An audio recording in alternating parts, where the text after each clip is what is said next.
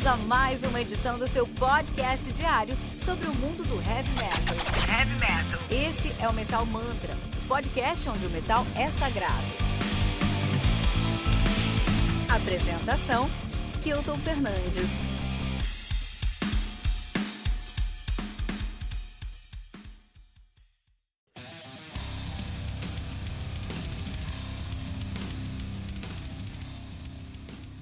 Fernando, então, uh, antes aí de, do nosso episódio de hoje, eu te mandei uma lista, uma ação de casa aí com uma lista bem grande. Eu queria falar sobre alguns álbuns desse, dessa lista. Eu queria começar falando do Affinity do Heiken, né? Lançado em 2016 pela Inside Out.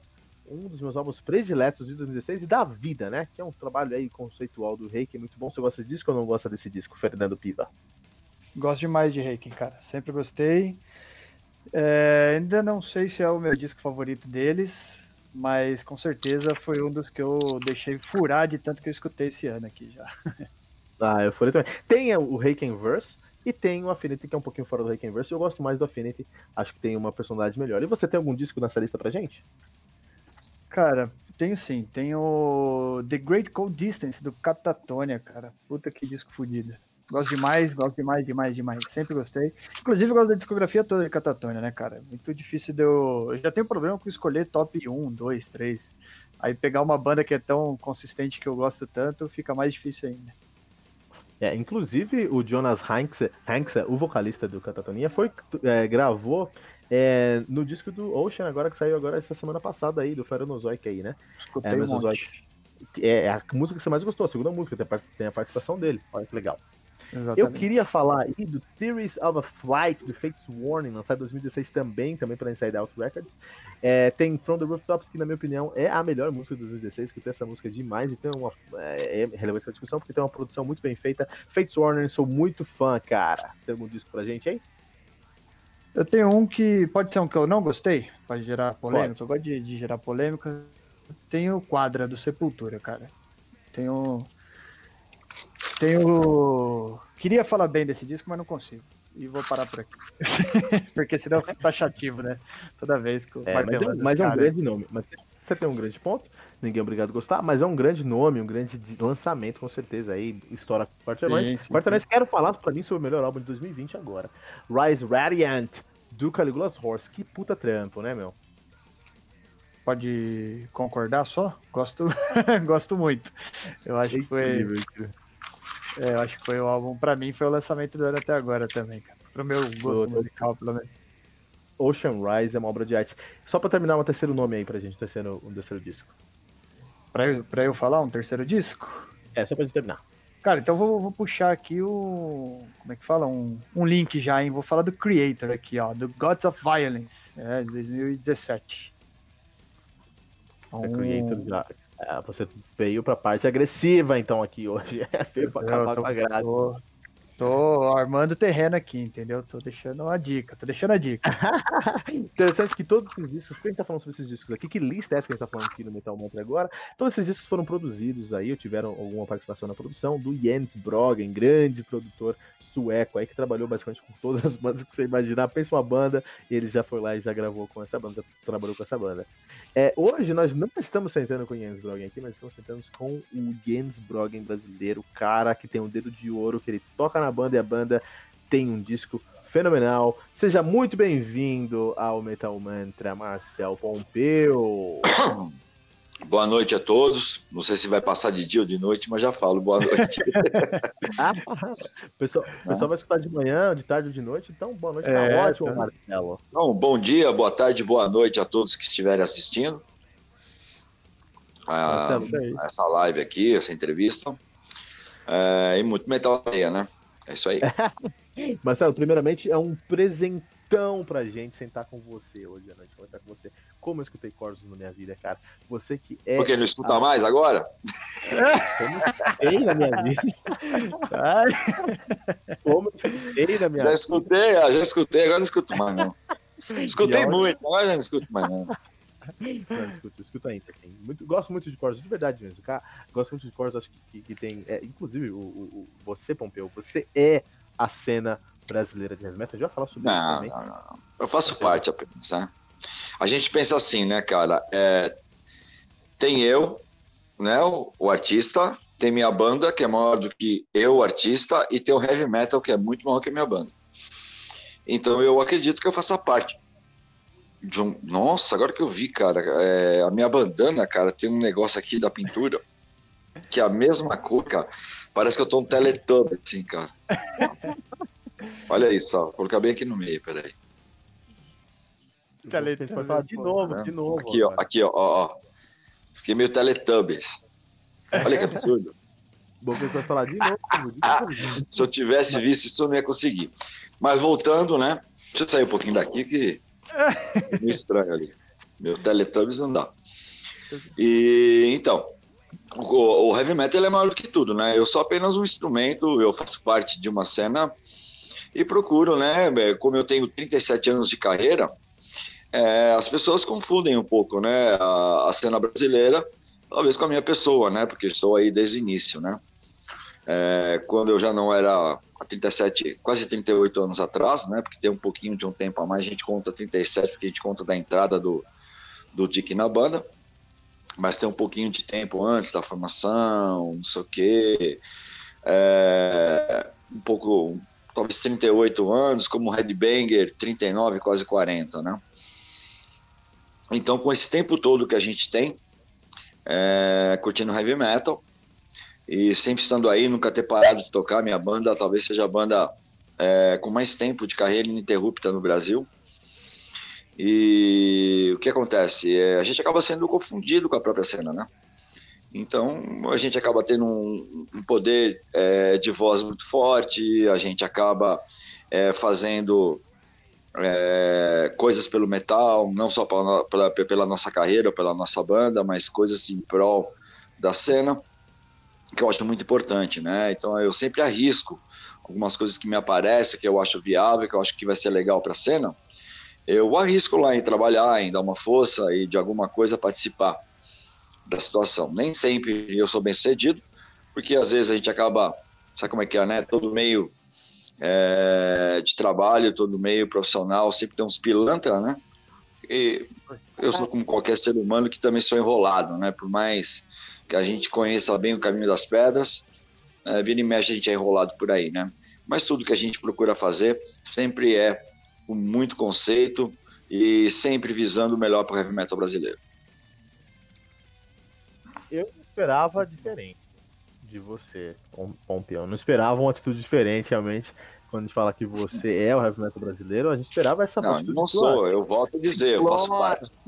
Eu faço parte, como você faz parte, como o Fernando faz parte, como, é, como, como é, esse programa aqui faz parte também entendeu? Então é, é, uma coisa ela tá ligada à outra, né? Então nós somos um, uma engrenagem, né? É, dentro do nosso mecanismo que é para o bem, né? Eu sou contra aquele mecanismo que é para o mal, é, como é aquela série mecanismo, né? Eu infelizmente já tive a oportunidade de ver isso de perto, né? E de repente é, quando eu abri meus olhos e eu tive a consciência de onde estava, eu estava no meio do mecanismo, né? Então é por isso que hoje em dia eu já não, não, não, não gosto de fazer parte com nada é, envolvendo política, verba municipal, entendeu? Eu sou um cara um pouco traumatizado com isso. Sei que vai aparecer agora vereador do rock para tudo quanto é lado, né?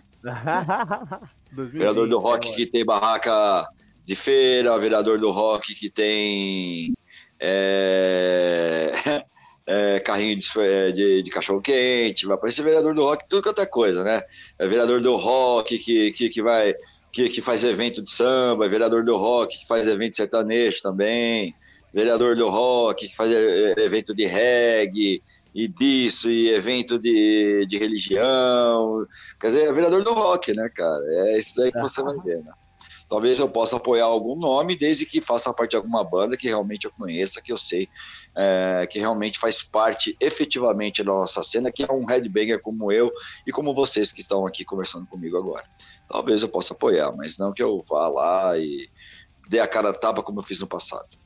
Isso aí é só se for alguém efetivo da cena, alguém que eu já conheço há muito tempo, alguém que tenha, é, no mínimo, é, um conceito é, da nossa cena é, parecido com o meu.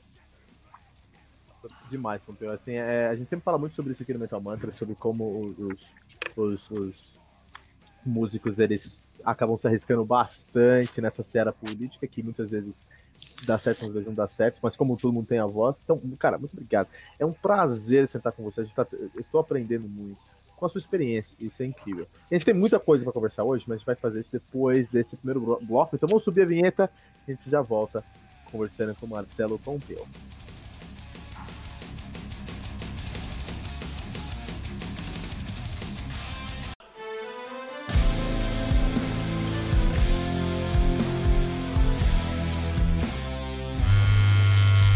Olá, Headbangers! Charles Souza aqui você está ouvindo o Tribuna, podcast semanal do Metal Mantra.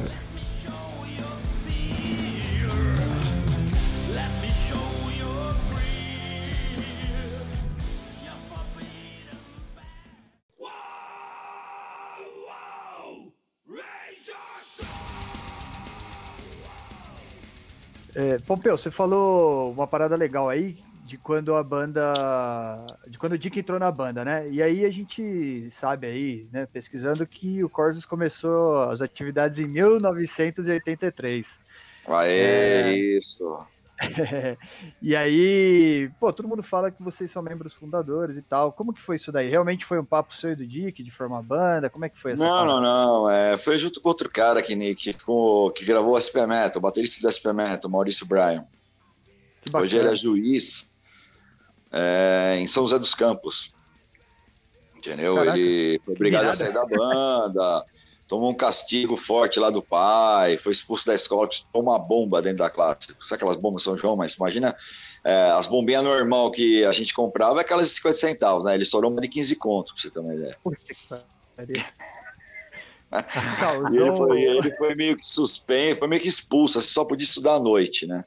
Na escola. E nessa ele tomou uma uma invertida lá dos pais dele, né? Então, a primeira é. coisa foi foi tipo sair da banda, né? Porque esses roqueiros, eu quero uma escola assim que tinha muito headbanger, né?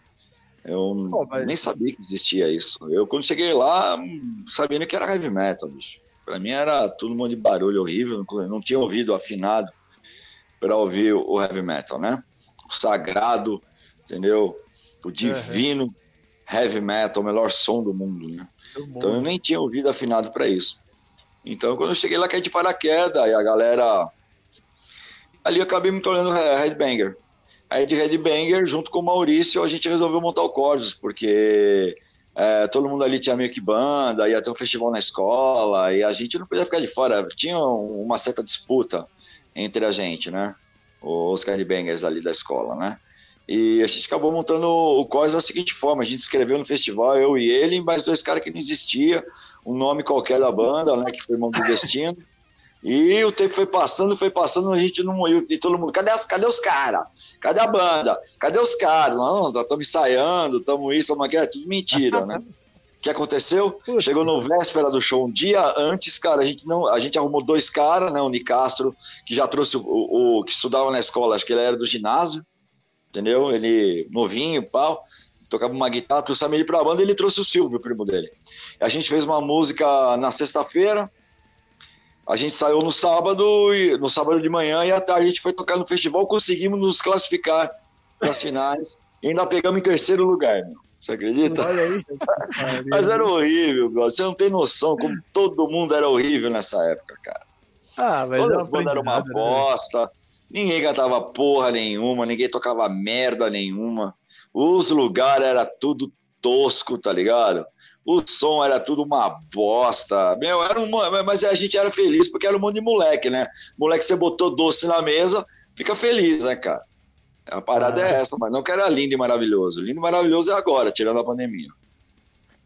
Olha como esse mundo do heavy metal conspira, como esse mundo do heavy metal de verdade aí tem. É, é interessante. Hoje, Pompeu, hoje, é, eu trabalho com consultoria, tava com um cliente hoje de tarde. Esse cliente trabalha numa empresa X. O diretor dessa empresa é o Tomás Paulo Catafai, que é o baixista do Abutre, que tocou no SP Metal também, em 85. Puta, o Abutre, eu lembro. Eu lembro. Cara, que maluquice. O Abutre também era que nem o Corsa, era uma bosta, era horrível. tá ligado? Era que nem o Corsas. O Corsos melhorou um pouquinho. Ó, vou te falar, vou, vou dar bem real pra você. O Corsos é. melhorou um pouquinho, um pouquinho antes de gravar o SP Metal. Puta, Ali melhorou um pouco porque entrou o Topper na guitarra e entrou o Dick. Aí a banda ficou mais. Mais legal que o Topperman era um cara que tocava. Ele é guitarrista do Antares hoje. Mas naquela época lá ele era um cara diferenciado.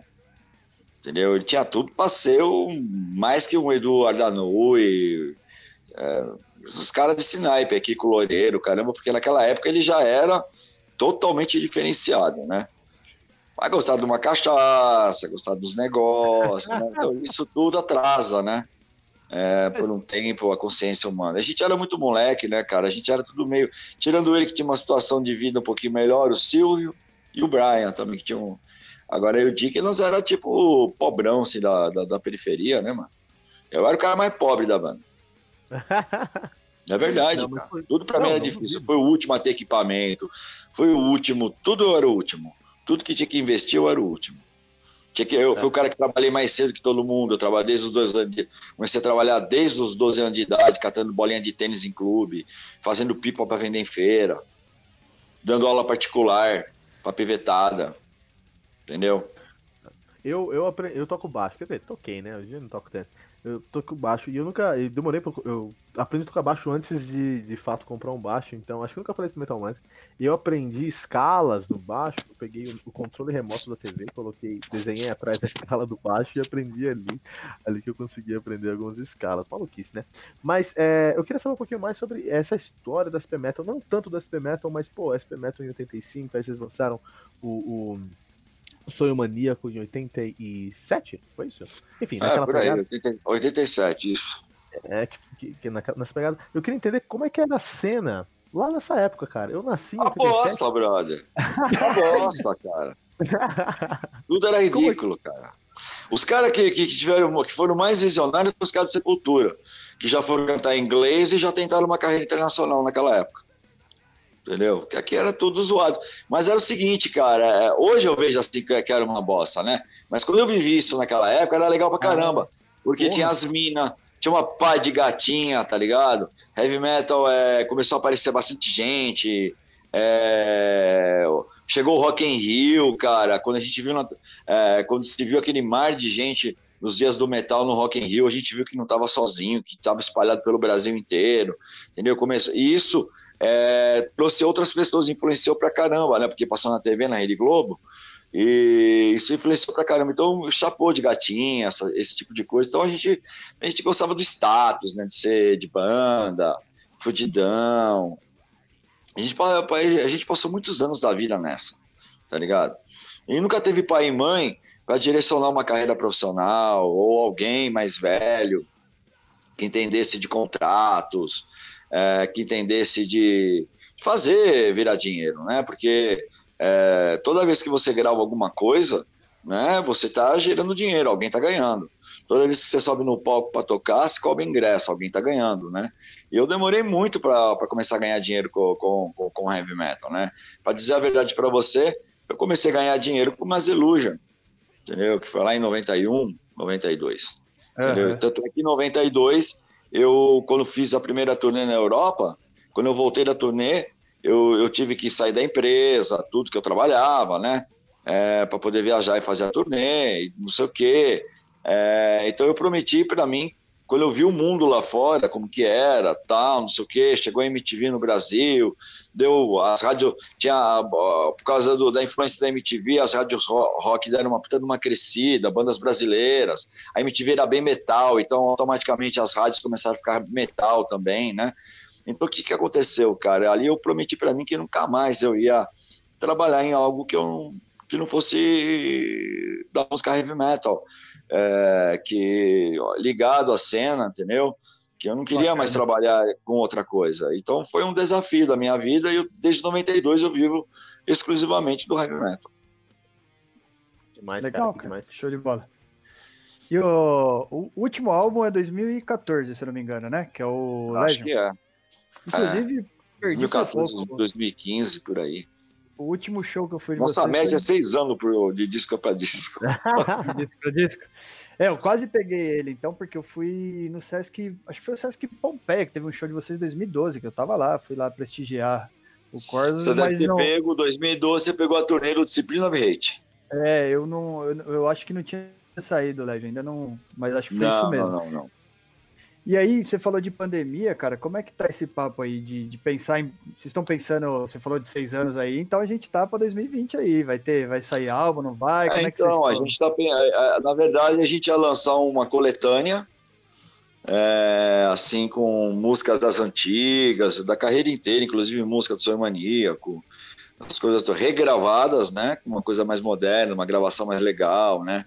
Uma coisa que a gente queria fazer naquela época, mas não, não tinha condição de fazer, não tinha produtor, é, não tinha pessoas especializadas para nos, no, nos, dirigir e chegar num bom é, resultado final, né? Da, desses, tra desses trabalhos. Então a gente resolveu fazer uma coletânea que iria se chamar Guerreiros do Metal para seguir a mesma linha do, do livro que nós lançamos ano passado, com a mesma capa e tudo mais. É, a gente acabou de gravar a bateria, acho que foram 17 músicas. Aí Vai. na outra, a gente acabou de, de gravar a bateria, acho que numa sexta-feira, e no sábado a gente entrou todos em quarentena. E desde então tá parado esse trabalho. Então a ideia era esse ano lançar essa coletânea e fazer um álbum novo ano que vem. Puta, cara. Estamos esperando. Quando tiver álbum novo, vem aqui no Metal Mantra, tem todos. Não sabemos se depois desse álbum novo haverão outros é, se haverá outro ou haverão outros, ou esse talvez possa ser também o último disco do Corsos. Tá mais então, convidado. Tá. Quando estiver saindo, vem aqui no Metal Mantra, vai ser um prazer pra gente falar sobre esse disco. Aqui no Metal Mantra. Metal Mantra. Metal Mantra Podcast. Todos os dias, seis da manhã, eu faço um review aqui no hum. Metal Mantra de algum álbum novo. Então, quando sair o novo disco do, do, do Corsos, vai ser um prazer para mim falar sobre esse disco aqui no Metal Mantra, sem dúvida. Com certeza. Com certeza. Será uma honra para a gente também estar aí entre os lançamentos, os reviews de lançamento do Metal Mantra. E, e, e, Pompeu, como é que a pandemia afetou o Corsa? Vocês pararam, vocês falaram agora pra gente que parou. Tudo, né, cara? Tudo. A gente tinha planos, né? Tinha acabado de lançar um livro, fazendo uma coletânea para. Porque tava gozado, né? A gente tinha lançado o livro, as pessoas marcando show, pra gente lançar um livro né, na cidade. Então é gozado uma banda de rock fazer uma turnê de, de livro. eu iria, é. falar, eu iria, eu iria. A gente chegou até alguma, algumas entrevistas a citar isso, né, que era engraçado, né? Então, dentro disso, como todo mundo achou muito engraçado esse tipo de coisa de turnê de livro, então veio a ideia de fazer a coletânea. Pelo menos era um motivo, um motivo mais do que justo de se fazer uma turnê para lançar o livro. Aí você lançava o livro e lançava o dia, vinha a coletânea junto com o livro, né? Então era mais ou menos essa ideia. Era para esse ano aqui a gente está fazendo essa turnê, né? E infelizmente a pandemia cortou tudo, cortou tudo a comunicação. Nós, nós temos uma idade um pouco mais avançada do que a maioria das pessoas dos bangers. Então para a gente é uma coisa meio complicada, né? É, se encontrar, ter uma rotina normal de uma banda, né? E a gente já, já era muito difícil a gente é, fazer coisas assim de estar muito juntos, né? Porque nós temos um dos nossos membros da banda mora em Recife, então tudo que a gente costuma uhum. fazer é, com Corsos é bem pontual, né? Então vai ter uma turnê, a gente se, se reúne um mês, prepara o show da turnê, né? Legal. Aí faz a turnê, aí some. vai fazer um trabalho de alguma coisa, a gente se reúne, se prepara, faz o trabalho e some. Né? Então tem outras pessoas que ficam é, trabalhando, assessoria de imprensa, o escritório, que fica trabalhando para manter o nome é, nativo e a gente né, fazendo outras coisas é, dentro da, da cena metal. Né? Agora eu vou, vou provocar aí, hein, o, o Pompeu. Você, a gente falou aqui, né, o Kilton falou que vocês são aí os pioneiros do metal, né, principalmente aqui na cena de São Paulo e tal. E isso tudo começou lá, 83, 85. Eu nasci em 85, então não vi, não, não sei como é a cena naquela época. E você falou que muita coisa mudou, que era zoado e tal, cara. O que, que mudou de, de maior assim para hoje? O que, que você Tudo, percebe? cara, é... é mais profissional. Uh, você pode sonhar em viver disso.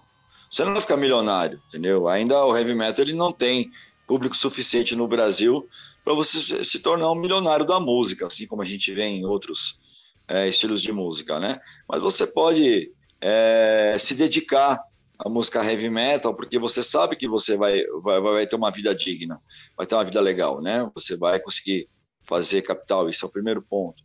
Segundo ponto, é o profissionalismo que hoje a cena está, né?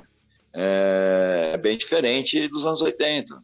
Né? É, existem pessoas muito profissionais e sérias trabalhando, trabalhando com heavy metal. Os espaços são melhores. Né? Até os bares de rock hoje em dia é muito difícil. Logicamente que tem, que sem o underground é, a cena não é formada. Então, é, é, alimentar o underground é uma coisa muito importante. Então, tem aqueles bares podrão, assim, pá, que é o negócio do underground, né? É, então, até mesmo existem vários bares mais refinados, entendeu? com heavy metal. que mais? Existe um público muito maior hoje do que antes, espaços de show. Nós temos a nossa própria mídia, né? Vocês fazem parte dela com mantra, né? Enfim, uhum. é, é, tudo bem diferente. Naquela época lá não era nada, meu, era sinal de fumaça, brother, para se comunicar. É verdade. É, sinal de fumaça, tá ligado? A gente, o mundo inteiro com a música heavy metal andando de carro e a gente com talhadeira fazendo pedra, fazendo roda com pedra entendeu? Era Neandertal, cara. Mas não vou te falar que nós não éramos felizes. A, a, a, a nossa sabedoria era, até, era, era limitada até ali. E dali a gente tirava uma felicidade. E, e algumas pessoas transformaram isso como uma coisa mais linda do mundo. Entendeu? Mas é, pô. Entendeu? Mas é, mas é. É como qualquer começo de qualquer coisa. Começa do nada, vai crescendo e chega uma hora que fica numa coisa mais legal. Acredito eu que daqui uns 50 anos vai estar muito maior do que é hoje. Deixa eu pegar só deixa aí, então. Você, com toda a sua experiência na cena, qual. É, para onde você acha que a cena brasileira tem que seguir? Qual que seriam os, qual, o que você sente que deveria ser os próximos passos da cena brasileira de heavy metal? Ah, ela tem que continuar evoluindo como é, entendeu? Não adianta você querer impor coisas que não vai acontecer. Uh, nós temos que entender que o brasileiro ele, ele, é, ele é um povo meio diferenciado, né? um povo malandro, né? um povo que dá mais valor para o jardim do outro do que regar o seu próprio jardim, é um povo que é, tem um, um zóio muito grande pelo que você faz, entendeu? Ele prefere te ver na ruína do que ele tentar chegar no seu lugar, entendeu? Onde você está, né? Ele quer, é para ele se, se equiparar a você, ele, o brasileiro ele tenta derrubar, trazer você para o mundo dele, para o estágio que ele está. Ele não tenta evoluir ao ponto de tentar chegar onde você está. Então é muito complicado. Aqui para a gente falar bonito para caramba, fazer um, uma, uma dissertação aqui de um futuro promissor para o heavy metal, a gente tem que primeiro fazer um futuro promissor para o povo brasileiro. Legal. Porque assim ela, ela vai continuar crescendo evoluindo do jeito que é, com toda essa com malandragem, com sacanagem, dessa forma, entendeu? Porque é obrigado, quanto mais público tem, mais a cena tem que evoluir, entendeu? Então, é, o público do heavy metal, ele só cresce. Ele, esse papo de que heavy metal morreu, morreu é no cu é, de quem não vive ele, entendeu? É verdade, não, fala que o rock morreu, que o heavy metal morreu. Só não é mais música pop entendeu? É. Mas a gente está firme, continua enchendo estádios, não, continua é. todos os bares funcionando, aqueles que não que, que, que faliram, isso, aquilo outro, não é por causa do heavy metal, é por causa da economia do país. É uma outra situação, né? É, então, o que acontece? É, o heavy metal não morre, cara. Ele cresce mais um ano, cresce menos no outro, cresce mais um ano. Mas você não vê um headbanger, cara. Eu, pelo menos, não conheço um cara que. Tirando o, o Brian, que era baterista do Chorus, que largou heavy metal, porque foi imposto pelos pais dele, para ser juiz, logicamente que ele está numa boa, né? Uhum. Juiz de uma cidade, ele está numa boa, graças a Deus, um cara que está bem de vida, né? Porque você sendo é, juiz, é, capitão, coronel, senador, isso aqui tá todo mundo bem, né, cara? Bom, enfim, é, vamos dizer uma coisa assim.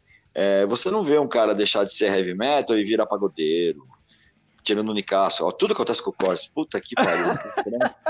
o Nicasso era o puta do guitarrista, virou o Nica do Cavaco, cara. Puta decepção. Puta que é que tava pagando mais, puta, né? Tudo, é, tudo que eu vou meter o pau, tem alguém na minha banda que já fez. Olha que absurdo.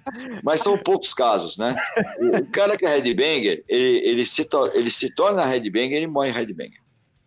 Isso Sim. é 90% dos casos. Não, então é muito tá... difícil. E, e hoje está uma coisa muito legal, porque o heavy metal no Brasil está o quê? 40 anos, no máximo, 40, 41 anos. Heavy metal, não rock. Não rock pauleira, né? Aqueles rock de hip. Né? Uhum. Heavy metal. Está aqui uns 40 anos. E hoje você já vê os pais, os, os jovens da minha época, você já vê eles passando a nossa música para os filhos, né? Então, continua crescendo. Perpetuando. Né? Como eu é. digo, um ano vai mais, outro ano vai menos, né? Então, cara, o heavy metal tem que evoluir como ele é. Como as coisas forem sendo ditadas, a gente tem que se adaptar como banda, entendeu? E o público também. Eu só gostaria, se tem uma coisa que eu gostaria, a única coisa que eu, que eu posso dizer assim, que eu gostaria que acontecesse é que as pessoas, é, os headbangers, é, não precisa gostar, mas respeitasse todos os, os, subgêneros que tem dentro do heavy metal. Entendeu? Isso é uma luta. Uma luta. Isso daí é, seria uma coisa muito importante. É, não precisa gostar, não precisa falar bem, é, porque a gente fala mal de banda que a gente não gosta. Até banda que é do estilo que a gente é, curte, aparece uma banda naquele estilo que de repente você não gosta, você mete o pau. Isso é normal, né, meu? Acontecer. Mas é, fazer coisas, é, agressões, é, proclamação de ódio, é, tentar inventar, de repente, significado para certas circunstâncias, entendeu? Eu acho ridículo. Eu acho que a gente tem que respeitar toda e qualquer manifestação da música pesada, entendeu? Gostar, ouvir, apoiar, ir, pagar, gastar para é outra coisa, né, cara? Você faz isso com o que você gosta, entendeu? Mas respeite é, todos os gêneros do heavy metal. Saiba que tudo isso faz parte de uma coisa que é muito maior do que tudo, do que os subgêneros, que é o heavy metal, que é o nome é. da música. Assina embaixo, concordo plenamente. Eu, eu, concordo completamente também. Eu fiz até uma pesquisa, Pompeu, antes desse episódio, para encontrar aí o primeiro álbum de heavy metal do Brasil, porque eu desconfiava que era o SP Metal. O SP Metal tá entre os top 10 primeiros que eu procurei lá. Mas o primeiro álbum de heavy metal do Brasil, lá no Metal Archives, que é, que é um grande database de metal, é do Renatinho do Recife. E o álbum se chama Jardim de Infância, cara. Renatinho ou Robertinho? Robertinho do Recife. Jardim Renatinho do Recife é foda, né, mano? Estamos indo bem aqui, né? Você percebeu? É, Robertinho, acho que é Robertinho de Recife. É, Robertinho, de, é, Robertinho de Recife, Robertinho do Recife. Aí também tem uma história. Aí também no nome dele tem uma história que a gente confunde muito aqui em São Paulo. Não sei se é Robertinho do Recife, Robertinho de Recife. Acho que é Robertinho do Recife. Robertinho é uma coisa assim. É, gosto muito dele, amigo meu. Eu, eu, eu sempre achei que fosse o do, do Stress, né? É, dizem que é o do Stress, o disco mais de heavy metal mais antigo do Brasil. Eu mesmo não sei. Eu sei é, que muito antes, muito antes de qualquer, de ouvir falar de qualquer outra banda fora do, de São Paulo, é, muito antes de SP Metal ou qualquer, uma, qualquer banda de punk, o caramba, eu me lembro que teve uma banda aqui em São Paulo chamada Carisma, que Olha gravou aí. um disco. Não sei te falar que ano que foi isso, que já cantava em inglês. Olha aí que legal, cara. Tem que procurar isso é. aí. Que eu é. Carisma com K. Eu dei uma procurada aqui no Metal Archives e no Metal Archives, que logicamente não é o detentor de todo o conhecimento do mundo, mas é um database bem legal. É, o Robertinho do Recife é o primeiro. Mas, aí, ó, o, o Pompeu trouxe informação a mais relevante que o Metal Archives. Muito obrigado. Com é, não sei, cara. Pra mim é uma surpresa saber que o Robertinho, de repente, foi o que. Porque eu até acreditava que era o disco do Stress, né? É, eu não encontrei aqui no database nem carisma nem stress, mas é porque é difícil você é, dar, é, ah, é. buscar lá em, em 70 alguma coisa. O, o, Jardim de Infância do Robertinho Recife saiu em 77, que acaba sendo um número bem. Ah, eu acho que é mais antigo que o do carisma. Do carisma não, do. Stress. Do stress. Se for 77, acho que é mais antigo. Eu tô buscando esse disco que nem um louco, porque eu quero ouvir a, a origem lá. Vou encontrar. Deve ser um heavy metal, cara, bicho. Nossa senhora. Eu vou chorar se eu ouvir isso. Eu, Robertinho, me desculpe, meu querido, gosto muito de você. Mas a, a, o disco abre. O disco se abre, o Corsos era uma bosta naquela época, teu metal não devia ser grande coisa, não. Meu, o, o, o, disco abre com frevo dos palhaços e eu quero Puta isso. que pariu, vai vendo, cara. Eu quero ouvir isso. Naquela época lá, os caras nem punham microfone no amplificador, né, pra, pra gravação de guitarra. O cara pegava um pedal assim, põe direto na mesa, então não fazia can, can, can, can, can, can, can. Fazia zin, zin, zin, zin, zin, zin, zin, zin. Era horrível. Tem um monte de disco brasileiro que é zin, zin, zin. A gente tem muita coisa para falar. A gente volta aqui daqui a pouquinho com o nosso próximo bloco para falar mais com o Marcelo Pompeu. A gente volta daqui a pouquinho depois da vinheta.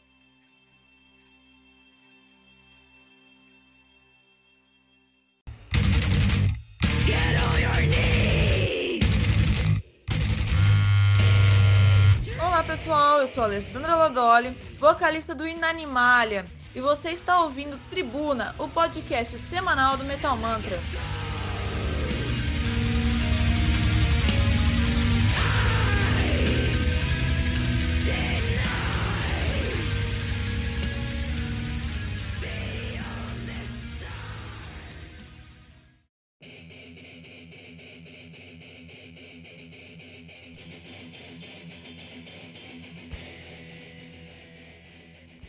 Estamos de volta com Metal Mantra, sentando aqui com Marcelo Pompeu, um grande prazer para a gente. E, Marcelo, até onde eu consegui buscar, até onde eu fiz minha pesquisa, acho que é legal você trazer essa informação, porque é da sua banda que a gente vai falar agora, né? Até onde eu consegui pesquisar, você e o Eros, que sempre produziram os discos do Corsos. É isso mesmo? E se for, de onde surgiu essa visão aí é, é, para você ter essa carreira de produção musical, Pompeu? Não, não, não. É, a, gente, a gente trabalhou em três, né? No, no Ties of Blood, no Discipline of Hate e no Lydian. Né? O resto da discografia são outros produtores, outros estúdios, é, outras coisas, né? É, mas a carreira de produtor musical foi um gancho que surgiu em 94, 93, logo depois que eu vim da Europa, entendeu? Da primeira turnê. É, que eu vim com uma grana e tal, de lá. E o Eros era um cara que morava perto da minha casa, o Headbanger, um guitarrista, Headbanger, que morava perto da minha casa. A gente começou a bater papo e resolvemos, é, tipo, embarcar nessa de, de estúdio, né? Eu tinha uma grana, ele tinha um lugar, e a gente começou, né, com uma portinha pequena, e hoje a gente dominou toda a propriedade, temos estúdio grande, é é um complexo com uma, duas, três, quatro, cinco salas. Caraca. Né? É, e cresceu bastante. E a grande influência, assim, que eu tive, assim, a certeza que eu queria fazer isso foi quando a gente contratou o Steve Evans para fazer o KZS. Um americano que tinha feito Skid Row, MLT, é, entre outras bandas, o cara estava estouradão com, com, com o Skid Row, então é aquilo. É, ter convivido com ele aqueles dois, três meses fazendo o, o KZS, foi algo assim que foi determinante para que a gente realmente atacasse essa área de produção musical. Eu já fazia um trabalhinho aqui, um trabalhinho lá, eu tive um, um estúdio meio caseiro com, com o Ricardo Confessori. Quem me introduziu mesmo nessa ideia aí de, de, de gravação estúdio foi o Ricardo Confessori. Quando ele tocou no Corsos, a gente montou um mini estúdio na casa dele. É, e a gente começava a cobrar e gravar demo tape assim dos amigos, né? Uhum. Quando ele foi pro Angra e saiu do Corus, ele fala, ah, fica com equipamento, não sei o que e tal, bababá, bibibobó, e eu continuei.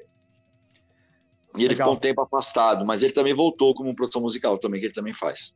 É, e você falar que fazia um negocinho outro é sacanagem, né? Porque a gente é. deu uma pesquisada. Não, isso eu tô aí. falando. Isso eu tô falando lá para 89, 90. Ah, não. Então, beleza, aqui, ó, atualizando. Hoje não, hoje são mais é. de 500 trabalhos assinados entendeu? Talvez eu seja o cara, eu e o Eras, talvez sejamos assim os caras que mais, os produtores que mais assinaram trabalhos no Brasil. Talvez um dos mais do mundo. Eu não acredito que aqui no Brasil tem alguém em vida ainda que tenha assinado mais de 500 trabalhos.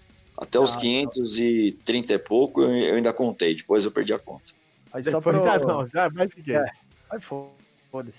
Só pra galera que escuta a gente aí ter uma ideia do que o Pompeu já fez, eu vou falar alguns nomes aqui, você vai me corrigir, né, Pompeu? Qualquer coisa, mas ó, a gente sabe que você já trabalhou aí com Ancestral, com Carro Bomba, com Corpse Grind, Hangar Nervosa, Ratos de Porão. Cara, acho que eu podia falar uns 20 nomes aqui, né? Esse aqui é só pra galera ter uma ideia. E o bacana de você ter trabalhado com tudo isso de gente aí, eu acho que é o network mesmo, né, cara? Como que é trabalhar com essas pessoas e participar ativamente, né, da, da, da produção, do metal, da cena metal, como você falou, é, do trampo de produção, assim, tem uma troca legal? Como que é? Você pode claro, meter o dedo lá claro, e tal? Eu sou bem respeitado. Eu sou bem respeitado quando o artista me procura, é exatamente para receber, é, ele me paga para receber em troca a minha experiência, meu conhecimento entendeu? know-how. Eu sou um cara premiado, eu ganhei vários prêmios já como produtor musical. O maior prêmio da música eu tenho, que é o Grammy Latino, aqui do nossa, nosso hemisfério, né? Enfim, é... o que acontece? É... Desculpa, hemisfério, nosso continente, né? É... é o, o, que acontece, cara? É, quando a gente está dentro do estúdio, eu não sou mais a, o cantor do chorus, né?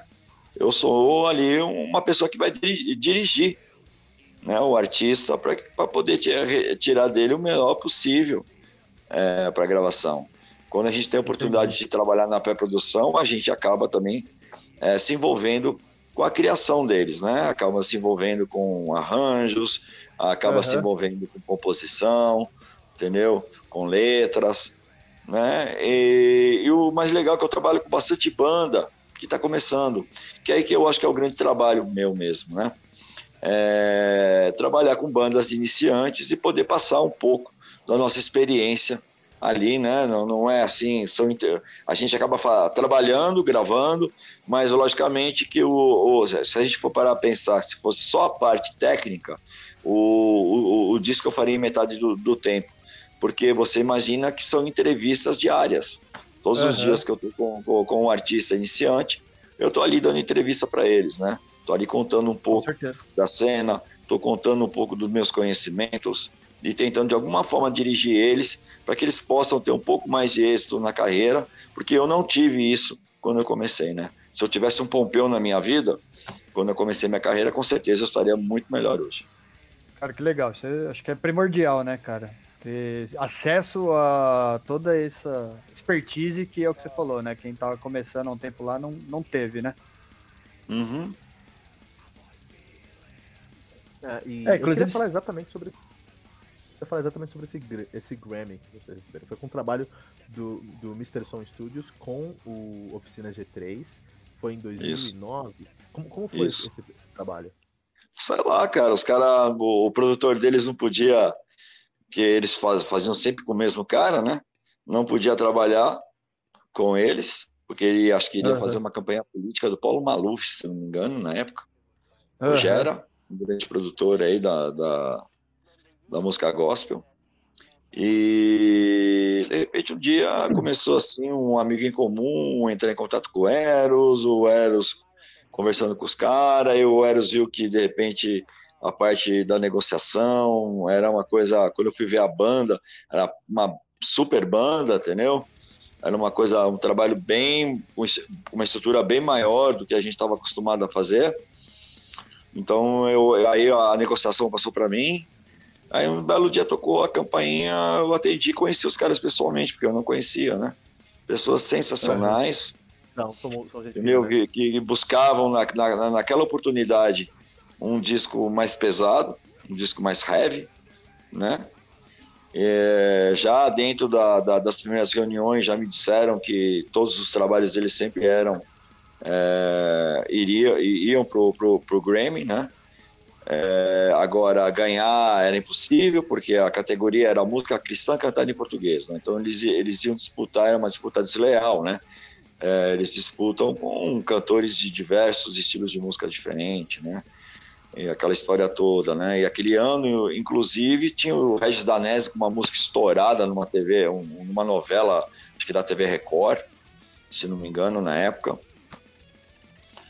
Quer dizer, é, eu não, eu falei assim, nós vamos ganhar isso aí, que é isso, eu nunca mais vou ter essa oportunidade, eu pensei eu ali na hora, né? Pode ser que nunca mais eu tenha esse tipo de oportunidade de, de, de, de, de eu produzir um trabalho que é certeza de ser indicado, entendeu? Pro, pro, seja bom, seja ruim, vai acabar sendo indicado, porque a gravadora deles era bem considerada dentro do, da estrutura do, do, do, da associação, uhum. da academia, e eles, eles que indicavam, cara, é, ah, você pode indicar 10 trabalhos, então é esse, esse, esse, esse, entendeu?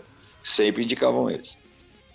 Quer dizer, e de repente, rapaz, é, a gente fez um disco altamente pesado, o disco mais pesado da carreira deles, o disco mais heavy da, da carreira deles, e de repente foi indicado e de repente ganhou o Grammy Latino, ganhou o troféu talento, que naquela oportunidade era como se fosse troféu imprensa da TV Record, né? Uhum. É, ganhou disco de ouro, ganhou disco de platina, vendeu 50 mil cópias em 40 dias, sei lá, por aí. Eu me lembro que a gravadora fez 5 mil cópias que esgotou em dois dias. Caraca. um dia, sei lá, cara. Entendeu? Não botou muita fé que ia vender porque era muito pesado, né? Ah, esse porra não vai vender muito, não. Aí, aí prensou 5 mil cópias, vendeu em um, dois dias. Gente, nem eu ganhei minha cópia, eles não tinham nem cópia, eles nem nós, tá ligado? Aí mandou uhum. fazer 10 mil cópias, vendeu em uma semana, em dois, três dias também, sei lá. Uhum. E assim foi indo, de repente, em menos de um mês, mais 50 mil cópias vendidas. Em 2009 já era a crise fonográfica, né? Já, então, como já que... Uhum. Então, qual que você acha que é o, o papel do produtor musical, na sua opinião, assim? Quando você transformar, exemplo, transformar, transformar o sonho do artista em realidade, Bacana. musicalmente dizendo. Mesmo se você pegar um desafio igual você falou, são todos músicos conhecidos, tal, a galera já tem de repente ali uma linha de trabalho, você chega lá com alguma qualquer trabalho, eu faço qualquer trabalho na área de áudio. Eu sim, produzo sim, qualquer, qualquer trabalho, seja se for para ser sertanejo, samba, entendeu? Logicamente que se eu puder escolher entre um, uma grande banda de heavy metal e um, uma grande banda de pagode, eu vou escolher a banda de heavy metal, entendeu? Mas uhum, aquele estilo de tá música que a gente não conhece, aquele estilo de música que a gente não conhece, a gente ouve os melhores produtores que já são já vai pegar o trabalho com os melhores produtores que já são da área, e você, o produtor ele tem um ouvido para prestar atenção, entender como que é a timbragem de cada instrumento, para entender o volume que ele vai ficar, para poder trabalhar com a engenharia das frequências, para que elas não fiquem emboladas. Entendeu? Acho que qualquer produtor com know-how sabe fazer isso. Não sou só eu. Qualquer cara uhum. que tem aí 20 anos, 15 anos de carreira, até gente mais jovem, mas que tem um ouvido muito bom, entendeu? Que tem uma safra muito boa hoje em dia aqui no Brasil, entendeu? Tem condição de fazer isso, qualquer tipo de trabalho. É que a gente tem um amor, né, pela, pelo heavy metal, né? A gente tem um amor, a gente tem uma história dentro do heavy metal. Então, uhum. 95% dos meus trabalhos são todos voltados ao heavy metal. Mas não que eu não tenha feito outro tipo de música é, como produtor na minha carreira. Mas, uh, Pompeu, eu tenho duas perguntas até sobre essa questão de produção musical. A primeira pergunta é, hoje, o, o, o seu trampo principal, se, se você tivesse que escolher um, é o Mr. Som, o seu trampo como produtor, ou é o Corsos? O que, que você, como você vê isso? Olha, não é só isso, eu também sou diretor artístico da banda Armor Down. hoje, além de produtor, hoje, além de produtor, hoje, além de produtor musical, eu sou diretor artístico, né? Também escrevo poesias. Olha aí. Né? Pretendo lançar um livro de poesias. É, e como cantor, eu tenho a banda Corsos, né? Faço parte, sou integrante da banda Corsos né, um dos donos da banda. Uhum. É, comecei uma carreira solo, né, eu tenho me apresentado com banda local, eu tenho também uma outra banda para eventos é, corporativos ou eventos grandes, feiras, esse tipo de coisa, chama Pomparsas. Sou eu, ah, eu e uns amigos que a gente canta, eu canto assim, é, várias músicas é, clássicos, né, tudo lado A, é, do heavy metal, do hard rock, do, do, do, rock, né, de Pink Floyd a Ramones, né? Isso com uma com, a, com o meu estilo de canto, não imito ninguém, e algumas músicas já preparadas é, para o Pomparsas, né? Você não vai descaracterizar a música, mas tem certas pitadas de arranjo, afinação, que é do Paul Parsons, né? Então, se eu tivesse que escolher entre essas três funções, que são três trabalhos que eu adoro a fazer, o, o, o diretor artístico eu comecei há um ano atrás, mais ou menos, um ano e pouco atrás, quando eu dirigi uma, uma, um espetáculo de dança com uma dançarina, Evelyn Milani, que é Bacana. filha do. Puta, como é o nome do pai dela, meu cara? O criador aí do, do, do, sertanejo romântico, é Miltinho Rodrigues. Ela é filha do Miltinho Rodrigues e ela montou um espetáculo que ela homenageava o pai dela, né? Com gravações antigas e ela dançando. Inclusive, é, participou também a Adriana Farias, entendeu? Que, é apresentada, que foi apresentadora de Minha Viola do, da, da, da TV é, Cultura por um bom tempo, né? Então eu tive a oportunidade de poder é, fazer meu primeiro trabalho como diretor artístico ali, nesse espetáculo de dança. E dali é, surgiu essa oportunidade de trabalhar com o Armordal. E é uma, é, e, e, e é uma, uma função é, que eu estou apaixonado em fazer. Apaixonado. Olha que bacana apaixonado de fazer, eu adoro, porque é, vai muito, a gente põe no, muito a nossa experiência, a nossa visão, entendeu? A nossa visão de mercado, a gente, a empatia que a gente tem que ter com os fãs. Então a gente já prepara um produto para que haja empatia com os fãs, entendeu? Enfim, cara, é um, é um, é um, é um, é um, eu tenho um prazer muito grande em fazer isso também. Agora, se eu tivesse que escolher um só, com certeza seria cantor. Tá, bacana. Essa energia deve ser diferente mesmo, cara. Ah, não existe coisa mais gostosa do que se subir no palco e as pessoas, você sentir o reconhecimento dos seus fãs, o reconhecimento positivo dos seus fãs com o seu trabalho, você saber que a pessoa gastou ali para assistir um, um, show seu e não jogou dinheiro fora e está dali em êxtase. Não existe nada mais gostoso do que você estar tá em cima do palco, ser uma banda de heavy metal brasileira e você ver todo mundo cantando sua música em coro, é, com todas as pessoas que estão ali no local, aquele coral que a gente só vê é, em show de gringo, ver isso acontecer com o teu show, né? E você defendendo o heavy metal é, e você ser brasileiro e defendendo o heavy metal no Brasil. Então isso aí é uma coisa para mim muito top. Inclusive, o Eros já tocou no Armor Down e o Rodrigo Oliveira é o batera. Eles estão tocando no Armor Down. O, o Eros é o guitarrista, agora, agora tem três guitarristas no, no Armor Down. Ah, e o Eros saiu do baixo, ele tocava contrabaixo, e ele foi para guitarra e entrou o Fernando Quesada no, no contrabaixo. É. Quesada que é, que é camarada. E o né? Eros e o, e o, e o Rodrigo é o baterista do, do Armor Down. A equipe técnica é, basicamente é a mesma do Corsos entendeu? Armordal e Corsos. Nós dividimos, o, o, o, escritório é o mesmo, entendeu? Quer dizer, são bandas que se transformaram em bandas com irmãs, né? Como é, como foi um dia Sepultura e Raso Porão, como é Barão Vermelho e Titãs, entendeu? E nos últimos anos se tornou Armordal e Corsos, né? Então, é, são, somos bandas irmãs, entendeu? Eduardo, amigão nosso, entendeu? Todos da banda, é, se respeitam. É, houve uma, uma, uma proximidade muito grande, as ideias são muito parecidas e nós adoramos estar todos juntos, né? Então, quando a gente tem a oportunidade de poder fazer turnês juntos, a gente não pensa duas vezes, né?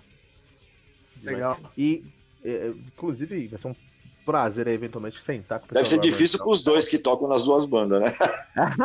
Mas, Mas já não é problema meu, né? E Pompeu. Eu também trabalho no Armordal, eu também sou diretor artístico, mas o meu é bem mais moleza, meu trabalho ali, em questão de, de cansaço físico, é, é, é, bem mais moleza no dia do show, né? O cara tocar é, shows, né? E a gente tem que dirigir a coisa apenas, né? Talvez a, a responsabilidade seja maior do que estar em cima do palco, né? Porque gente, tudo tem que dar certo. Mas é, o cansaço físico, a dor no corpo, que é de estar no soul, no, praticando a performance heavy metal, eu, é, o Rodrigo e o Eros é, devem saber menos do que eu. Apesar que eu já fiz também show com uma outra banda que eu também faço parte, que é o Last Shadow. É, aí, eu esqueci de falar também, eu também faço parte de uma banda. Eu, tenho um pro, eu faço parte de um projeto do Paulo, o guitarrista, que dá o, o Confessor e o Carito. O Carito no baixo, o Confessor na bateria e o Paulo na guitarra, que chama Black Swell. É uma música muito louca, é um metal muito louco assim, todo conceito, conceitual, as letras, malucão esse bagulho.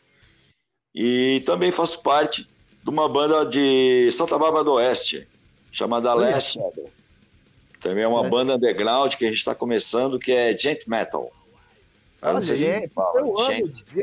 Meu, é, é. traz trabalho. Vamos falar sobre gente do Pompeu é. aqui no Então Não, eu não entendo muito. Eu não entendo muito de gente. Mas eu acho muito louco aquele negócio daquelas guitarras com 400 cordas, tá ligado? De repente é. o cara tá lá. Quero goró, quero goró, quero goró, goró, goró, quero goró. De repente ele vai pro heavy metal melódico. Pim, pim, pim, pim, pim, pim, pim, pim, pim, pim, pim, pim, quero goró, quero goró, quero pim, pim, pim, pim, pim, pim, pim. É muito louco isso, achei legal pra caramba. Eu quero ouvir isso aí, mano. Last Shadow. Last Shadow. Essa música agora. Já era pra estar gravado, já era pra estar gravado o trabalho. A gente tem seis músicas. Porra. Já era pra estar gravado o trabalho aí. Puta, meu. Bem na, na, na, na, a gente tava pensando em começar a fazer em março. Pimba, pandemia.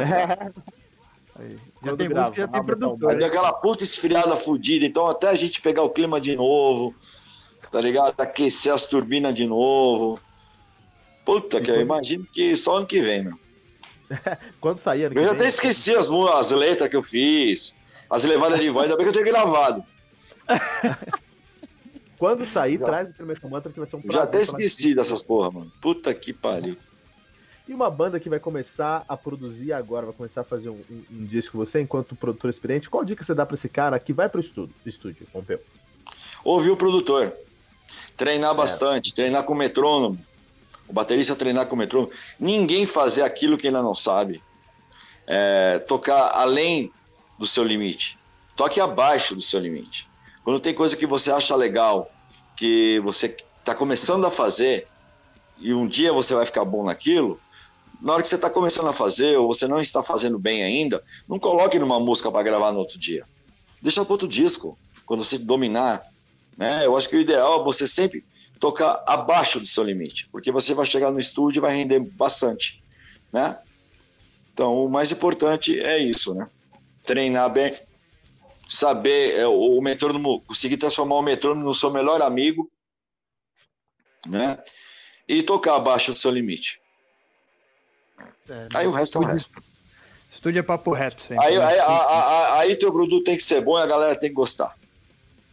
Que nem, não é porque tá começando, o metrônomo é um amigo, chega no estúdio, grava tudo rapidinho, mas essa música é uma bosta. Ninguém vai gostar, se ninguém gostar da música, o que podemos fazer? Não adianta nada. E ouvir o produtor, né? Sim. É foda aquelas bandas que o cara tá na escola de áudio, é aluno, aí você começa a produzir, o cara acha que você tá fazendo tudo errado, porque na escola tem som diferente. Ele não entende que você tem quase 30 anos de janela, você tem teu estilo, entendeu? Uhum. O cara não consegue ah, entender isso. Deve ter de bom. Quer que faça exatamente igual o professor dele da faculdade de áudio, da escola de áudio. Aí você vira pro cara e fala assim: meu amigo, ó, eu não dou aula. Sabe por que eu não dou aula? Ele fala assim: por quê? Porque eu não tenho tempo de dar aula, porque o dia inteiro eu tô fazendo isso. É. Entendeu? O teu professor não produz. Porque ele não tem tempo para produzir, porque ele fica o dia inteiro dando aula. Entendeu? Então cada macaco no seu galho. Agora, Pompeu, vamos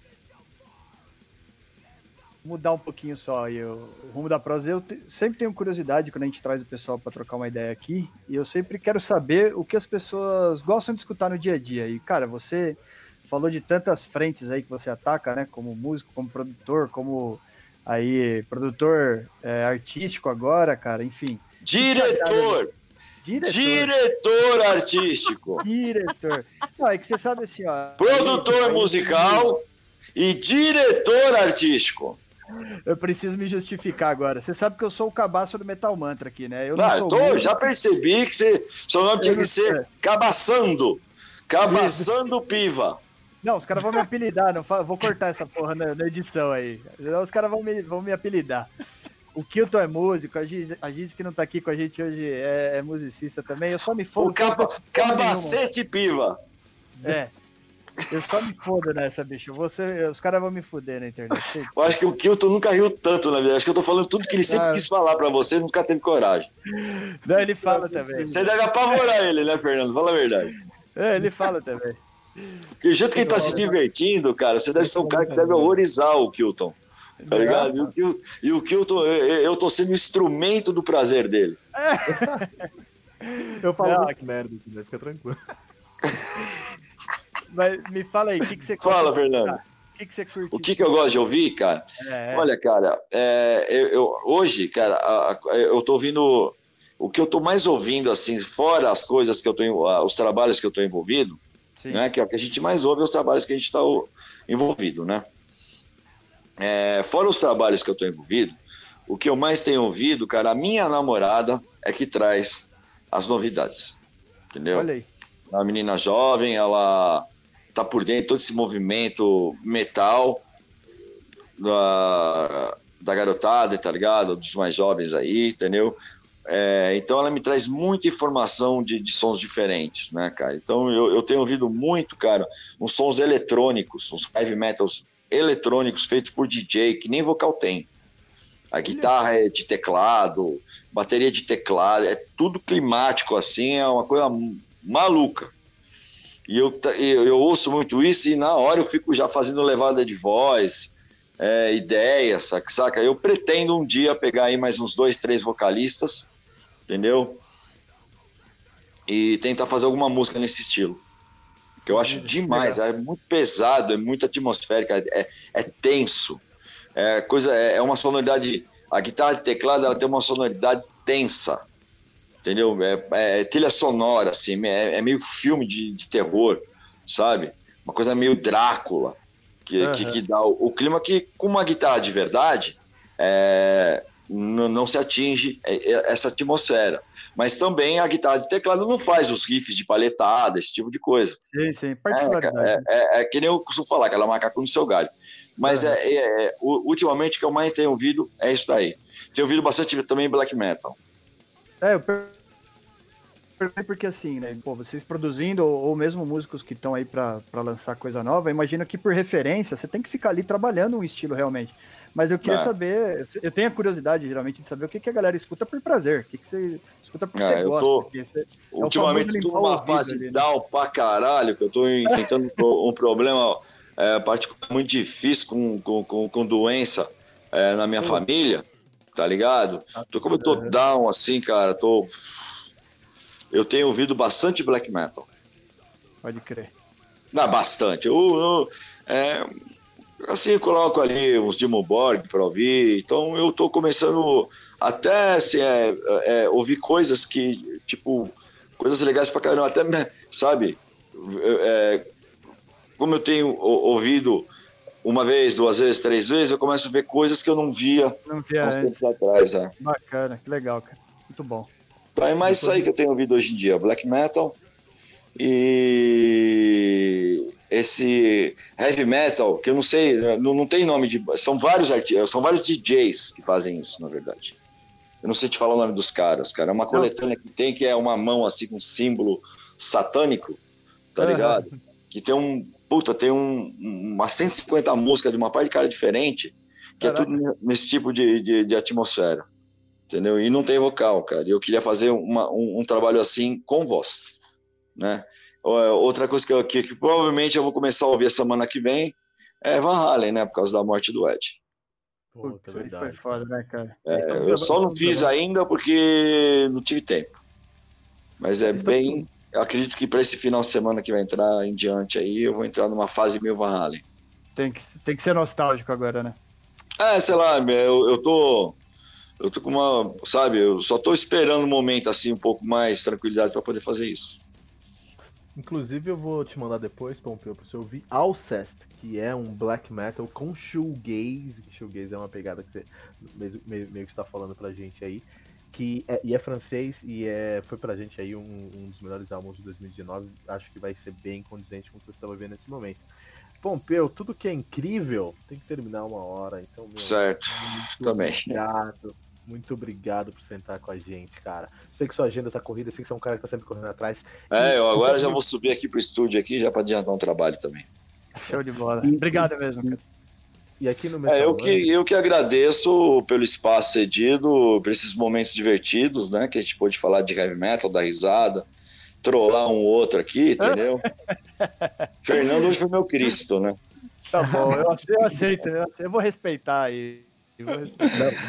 ai, ai, ai. E quem sabe a gente não se encontra mais aí, logo mais, é, com alguns lançamentos novos meus, com certeza, ou. Ou, ou, ou, da minha banda, ou de alguma banda que eu tô envolvido aí é, com o lance. Quero mandar um beijo para todos, um beijo no coração para todos os headbangers que estão assistindo, aqueles também que não são headbangers e tenham gostado do, é, do nosso papo aqui, se interesse pela nossa música. É, espaço aberto aí para todos vocês, um beijo no coração para todos vocês, fiquem em paz, entendeu? Com muita paz no coração, entendeu? E com muita esperança para que a gente possa logo mais retomar nossa vida com normalidade. Grande beijo no coração de vocês, valeu, estou muito honrado de estar aqui. Então é um prazer pra gente. Só antes, rapidinho, antes da gente encerrar, duas coisas. Primeiro, o Heavy Metal, como você falou, é muito maior do que a gente, e eu fico tão feliz de conhecer você, Pompeu, que é uma pessoa que esteve envolvida na cena e, portanto, está envolvida na cena por tanto tempo, e é, consegue entender o seu lugar na cena. Super Pompeu é um cara muito simples, um cara muito humilde, muito pé no chão, que tem uma experiência muito grande. Muito obrigado por essa oportunidade. E o pessoal que tá ouvindo Metal Mantra, as bandas que estão ouvindo Metal Mantra, como é que fazem, como é que o pessoal faz para encontrar o Mr. Som Studio e trabalhar com você? É, Mr. Som Studio 07 no Instagram, entendeu? E ali você vai é, na página você vai ter o contato, vai ter tudo, entendeu? Mr. Som 07, Mr. Som Studio, o estúdio Mr. Ou é arroba estúdio Mr. Som 07 ou é Mr. Som Studio 07 entendeu? Se quiser também me seguir, é arroba Pompeu Corsos, tá? E as redes sociais do Corsos é arroba Corsos é, underline oficial, é, que mais? No Facebook, Corsos Oficial, Marcelo Pompeu no Facebook, enfim, cara, é coisa mais fácil, você botou Pompeu, aparece tudo. Colocou Marcelo Pompeu com dois L's, Marcello com dois L's, colocou Marcelo Pompeu no, no, no, no, Google, vai aparecer tudo que eu tenho de, de rede social, essas coisas todas. Excelente, show de bola. Muito obrigado pela presença. Fernando Piva, se alguém quiser seguir o Metal Mantra, como é que faz? Vai procurar por arroba Metal Mantra pode, vai encontrar a gente no Twitter, Facebook, Instagram aí, ou pode procurar a gente no site também, www.metalmantra.com.br demais. E para você que tá ouvindo Metal Mantra, eu queria deixar um, um apelo para você, compartilhe esse episódio com todos os seus amigos que em heavy metal, usando a hashtag, hashtag Metal Mantra.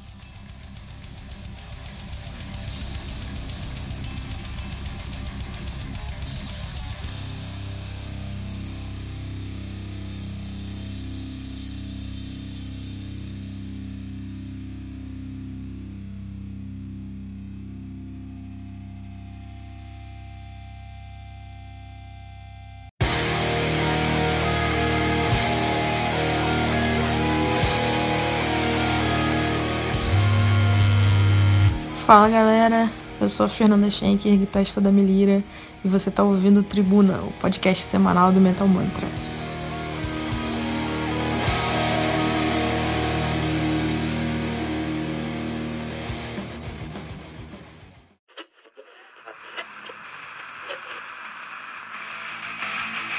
E ficamos por aqui com mais uma edição do seu podcast diário sobre o mundo do heavy metal. Esse é o Metal Mantra, o podcast onde o metal é sagrado. Não esqueça de deixar seu comentário no nosso site metalmantra.com.br.